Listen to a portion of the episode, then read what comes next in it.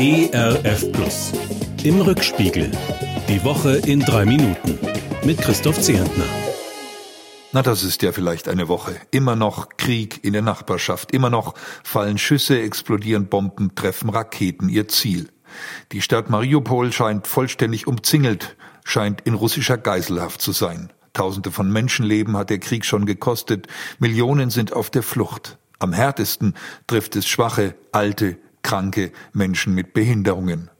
Was für ein unglaubliches Hoffnungszeichen ist es da, dass Organisationen wie Samuel Koch und Freunde viele solcher Menschen nach Deutschland in Sicherheit bringen. Selbst Bild und Frankfurter Allgemeine Zeitung berichten ausführlich über die zupackenden Christinnen und Christen. Aus tiefstem Herzen drücke ich meinen Respekt und meine Dankbarkeit all denen gegenüber aus, die gerade engagiert helfen, versorgen, spenden und Schutz bieten. Die große Politik dagegen tut sich ausgesprochen schwer, gegen den Aggressor und sein rücksichtsloses Vorgehen angemessene Gegenmaßnahmen zu finden. Diverse Verhandlungsrunden enden ohne Ergebnis. Ex-Kanzler Schröder macht sich als Privatmann zu seinem Kumpel Wladimir auf. Noch aber stellen wir fest, Sanktionen, Drohungen, Beratungen bringen Putin nicht zum Einlenken. Und wir in Deutschland sind fürchterlich abhängig von dem Gas und dem Öl, das er uns schickt. Amerika kommt ab sofort ohne russisches Öl aus, kündigt Präsident Biden an. Deutschland und Europa versuchen, sich so schnell wie möglich weniger abhängig zu machen von der Energie aus Russland. Was damit auf uns zukommt, können wir schon schwarz auf weiß nachlesen beim Blick auf Zapfsäulen und Stromrechnungen. Die Energiepreise steigen und steigen. Auch die Zahlen der Corona-Infektionen steigen seit Tagen schon. Doch nur relativ wenig Erkrankte landen auf der Intensivstation. Das Virus scheint seine schlimmsten Schrecken verloren zu haben. Weitere Lockerungen stehen an.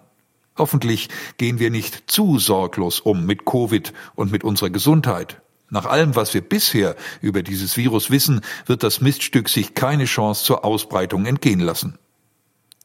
Die Ampelregierung kippt das Werbeverbot für Abtreibungen. Ärztinnen und Ärzte können also künftig informieren darüber, wie genau sie eine Schwangerschaft abbrechen und damit das Leben eines Kindes im Mutterleib beenden.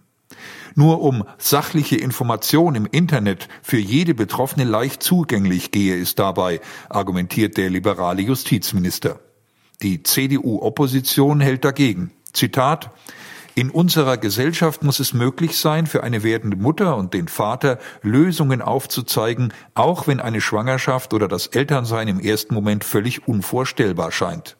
Durch öffentliche oder gar kommerzielle Werbung für Abtreibungen würde dieser schwere innerliche Konflikt banalisiert und die Würde des ungeborenen Lebens verletzt.